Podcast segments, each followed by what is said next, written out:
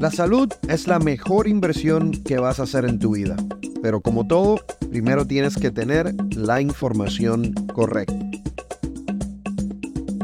Hola, ¿cómo están? Soy Dr. Juan, bienvenidos a otro episodio de este podcast. Hoy tengo el placer de darle la bienvenida a la doctora Cintia Rivera especialista en enfermedades infecciosas aquí en Miami, en Mount Sinai Hospital. Cintia, ¿cómo estás? Muy bien, además, por tenerme aquí. Además que llevamos colaborando, trabajando juntos por, por mucho tiempo. Miren, vamos a hablar de un tema que es extremadamente interesante, delicado, afecta a los médicos, afecta a los pacientes. Y usted en algún punto tiene que haber escuchado esta frase los médicos están quemados. Cintia, quemados. O sea, eh. los médicos están quemados. Nos referimos a desgaste laboral, ¿no? Eh, ¿Cuál sería otra, otro término quizás para, para... Bueno, se usa desgaste laboral, pero también se usa agotamiento. Agotamiento laboral básicamente quiere decir los médicos estamos quemados. Explícame, ¿cuáles son las estadísticas? ¿De qué estamos hablando? Bueno, esto no vino, esto lleva décadas empeorándose, el síndrome de agotamiento laboral. Es decir, o coloquialmente se dice los, los em, estamos quemados, como dijo el doctor Juan. Em,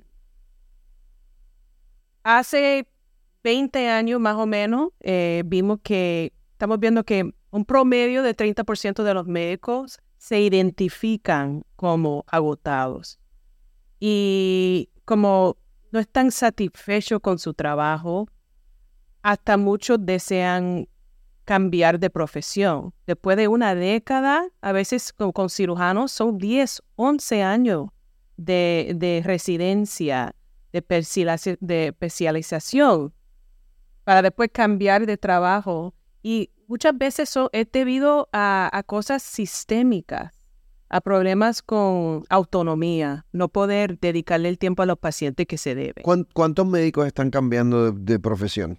Bueno, ahora dicen que cuando se tratan de mujeres, que un 40% de mujeres no duran más de seis años después de la residencia. Ok, para que usted entienda, porque a lo mejor algunos de ustedes no, no saben, obviamente, lo que uno pasa para llegar a, la práctica, ¿no? A ser médico. Uno va cuatro años a la, a la universidad para hacer su bachillerato. Después de eso, uno hace cuatro años de medicina. Eh, después de cuatro años de medicina, haces un año de internado. Si vas a hacer medicina interna, digamos, haces dos años más de residencia yo después hice cuatro más de cardiología. O sea, estamos hablando de una educación entre 10 años a 15 años, dependiendo la especialidad. Para que 40%, estamos hablando de mujeres en este caso, después de todo ese esfuerzo decidan, no quiero ser más médico. Así es. Así ¿Cuáles son las quejas? ¿Cuáles son los factores? Em, siempre pensábamos que era un exceso de compasión porque cuando uno, cuando se trata de cuidar a los pacientes, uno es una entrega emocional, laboral, pero emocional. Y ahora nos estamos dando cuenta que no es compasión suficiente, que los médicos ahora están sintiendo el impacto de no poder conectarse con los pacientes porque hay muchas, muchas presiones de productividad. Eh, y ahí obviamente está lo, las famosas visitas de 10 a 15 minutos. 15 minutos que uno no puede, uno no puede realmente saber cuál al final es el realmente el problema del paciente o lo que necesita el paciente en 10 minutos. Te pregunto, Cintia, como doctora, obviamente, tú ves pacientes. ¿Qué puede hacer un médico en 10, 15 minutos? Un médico se puede, o sea, la primera visita especialmente, si es corta, dedicarse a esa visita a conocer el paciente. No necesariamente entrar en cómo vamos a, lidiar con todos estos problemas médicos, sino que qué necesita, eh, cómo ha estado estos últimos 5 o 10 años, qué es lo que más quieres, eh, eh, uno se quiere enfocar en, la, en las visitas médicas conmigo, para realmente conocer el paciente como persona, no solo como paciente. Y yo te digo que obviamente estamos hablando de una cita médica en promedio, digamos 15 minutos, pero en esos 15 minutos tú ves a los doctores porque, eh, eh, y, obviamente no, no, estamos, no es que querramos hablar mal de nuestros colegas, eh, nosotros hemos pasado muchas veces por estas situaciones, es que queremos ser sinceros a la hora de hablar de cómo está el sistema de salud en este momento en esos 15 minutos, tú ves muchos médicos en su computadora. Exacto. No están ni mirándole la cara al paciente porque tienen que llenar cierta información para que esa cita se pueda cobrar al seguro. Así. Quizás. Sí. Y si la documentación no se hace de una forma correcta, uno no puede cobrarle al seguro. Y los médicos, realmente nosotros somos personas que entramos en esta profesión por razones humanitarias, no, no para tener un, eh, tener, em, bueno, eh, la calidad de vida siempre es importante para todo el mundo, pero realmente si uno se dedica, es una entrega total de 10, 11 años de su vida, no es por dinero. Te pregunto, y eso es un tema porque mucha gente, yo creo que hay, hay, la, hay la percepción de mucha gente, yo no sé por qué los médicos se quejan tanto si ganan mucho dinero. Exacto. Exacto. ¿Qué, tú le dices a alguien que te, que te dice eso? Sí, es que es por 10 años, cuando uno hace una residencia, y muchos residentes lo han hecho, han eh, calculado el promedio por hora de lo que se ganan por esos 10 años, mientras que gente en otras profesiones están ya ganando un salario más alto. Con, con eso y encima de todos los préstamos para uno entrar en la universidad, la escuela de medicina, muchos médicos salen de, su residencia muy endeudados y no pueden beneficiar de las ganancias. Pero no solo eso, nosotros, ah, el promedio de, los, de, de, las horas que un médico trabaja durante la residencia son 80. Yo me acuerdo trabajar 100 horas en una semana. 80 horas a la semana. ¿Qué uno va a hacer? El resto de la semana, dormir, estar con su familia. Em, y la calidad de vida, siempre nos quedamos con el pensamiento que después de la residencia, la calidad de vida se va a mejorar. Pero ahora hay muchas presiones de productividad entre, en hospitales, en clínicas, que exigen una cantidad de pacientes por día que no deja mucho espacio para conectarse con los pacientes, para almorzar, para tener esos como esos descansos durante el día que son necesarios para uno poder tener compasión con el paciente. ¿Cuáles son los signos de que un médico está quemado o tiene agotamiento laboral? Bueno, el agotamiento emocional es primero, que se, nota que cosas, los médicos empiezan a no sentir emociones hacia hacia los pacientes como es como una forma de trabajar robótica y los pacientes lo sienten porque es importante no entregarse demasiado con cada paciente para poder cumplir con el horario exigido. Eso es lo primero. Luego es como conocer el paciente como el número del cuarto, conocer el paciente como su diagnóstico en vez de su vida. Su vida, que su vida llena de, muchas experiencias, uno no conocer al paciente de esa forma. los, o sea, los médicos que, que tienen este agotamiento laboral tienden a tener depresión o tienden a tener problemas de salud mental también. Esto, eso es bien interesante porque lo que hemos visto es cuando los médicos empiezan su residencia, los niveles de ansiedad y depresión son más o menos igual que la población general. De hecho, cuando se trata de depresión y ansiedad, hacia hasta menos, porque muchos médicos están dedicados a una profesión que han querido entregarse desde, desde niño.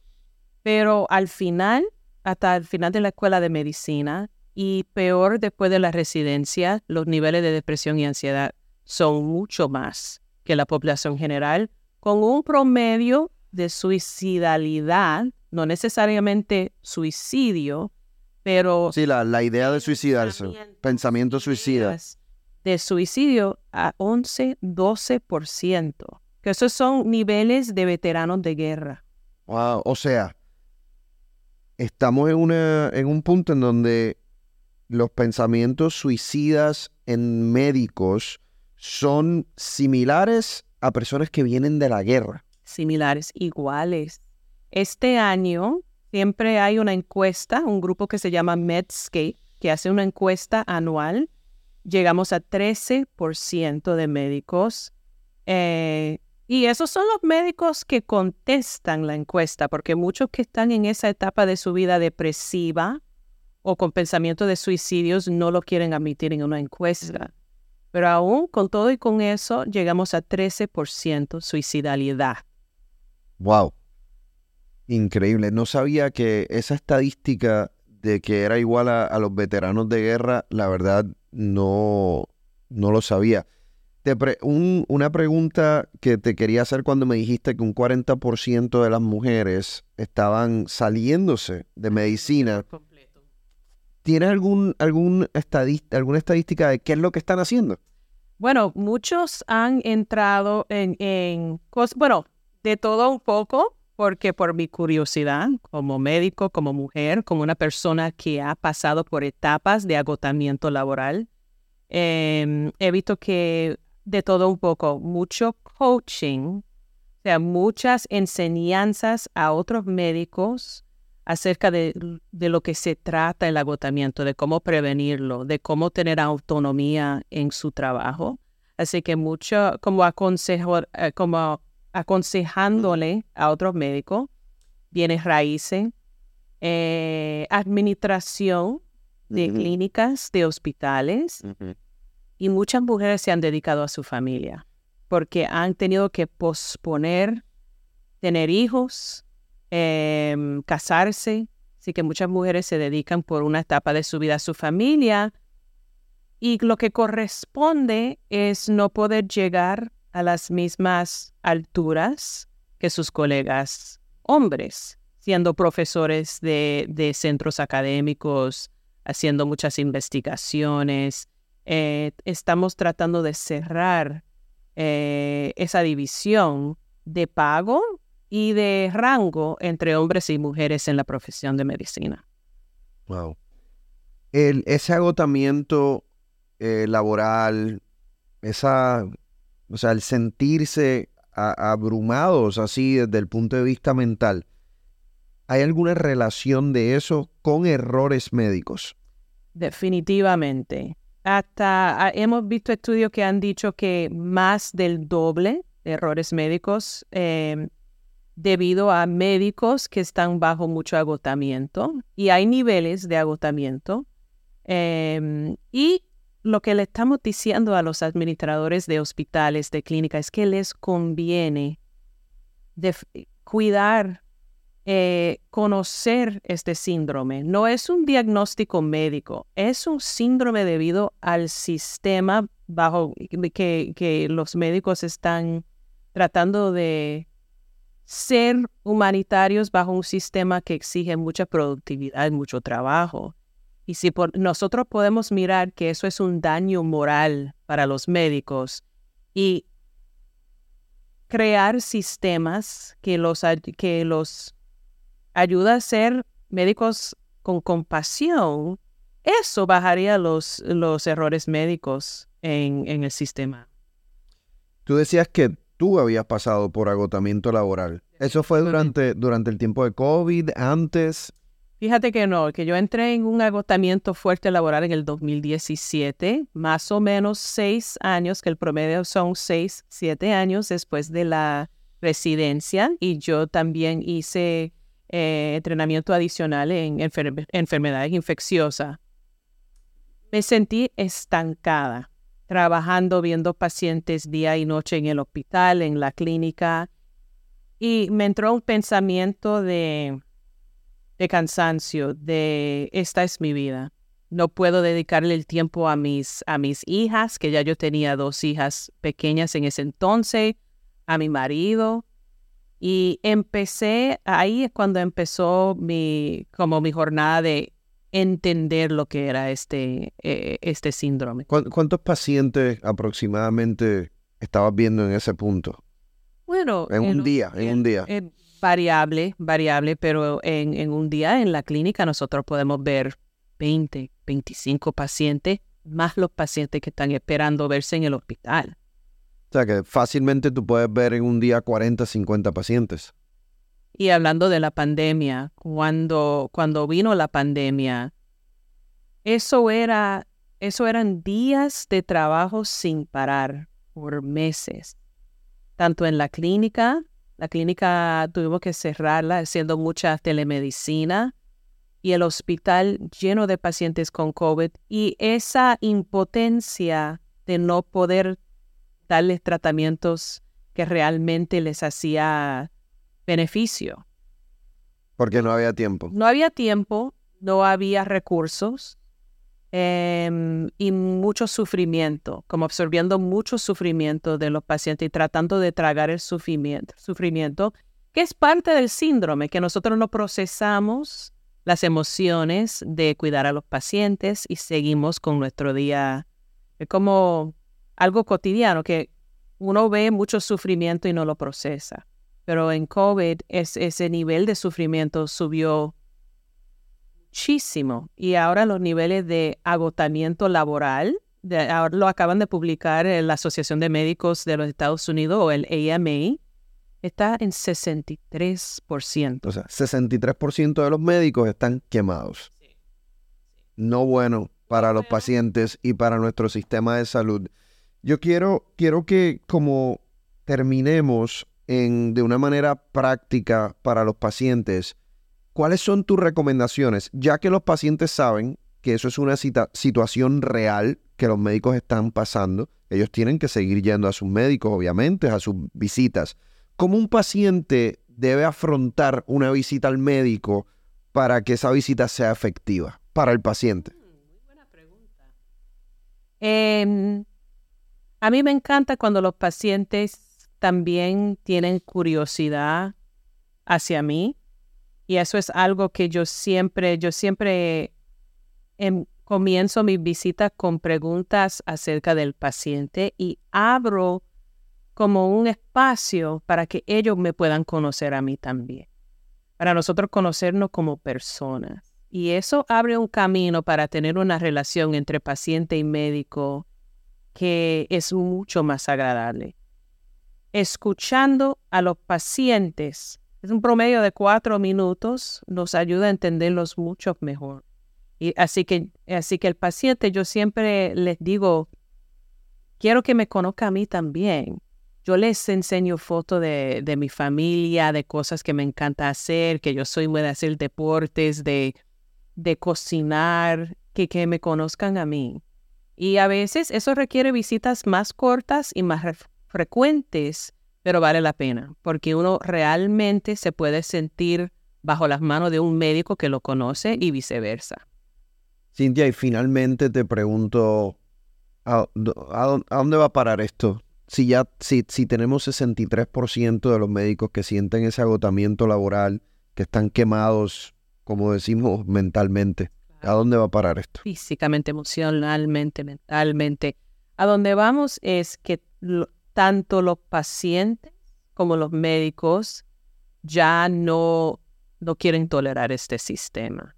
Y hay muchos movimientos entre médicos, hay, hay, hay movimientos para prolongar las visitas, para tener más tiempo, tener un horario laboral cada semana, donde un porcentaje es simplemente para estar con los pacientes y otro porcentaje para contestar correos, para hacer la documentación.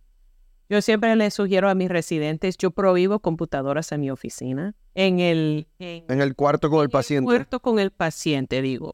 Em, no hay computadores, porque nos sentamos al lado del paciente y hablamos con el paciente. Así que creando ambientes que, que crean eh, eh, un, más compasión. Y eso va a ser algo que tiene que ser sistémico. Así que trabajando mucho en activismo, pacientes y médicos hacia esos cambios en hospitales, en clínicas. Y no va a ser fácil, pero es posible y es necesario. Bueno, y le, algunos de los trucos que yo siempre les digo a los pacientes que están en esta situación donde van a un médico y, y ese es un médico que ve 30, 35 pacientes, lleve sus preguntas siempre escritas, porque es que cuando usted llega al médico, usted se pone nervioso o nerviosa y se le olvidan las preguntas.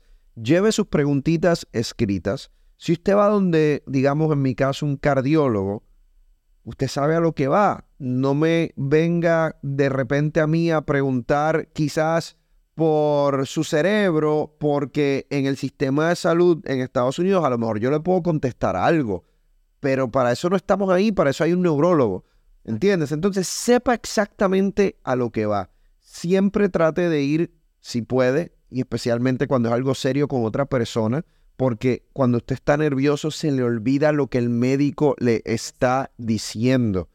Eh, lo otro es, tenga su listita de medicamentos, por favor, porque si el médico te dice, ¿qué medicamentos toma? Ay, doctor, déjeme buscar en la cartera. Déjame...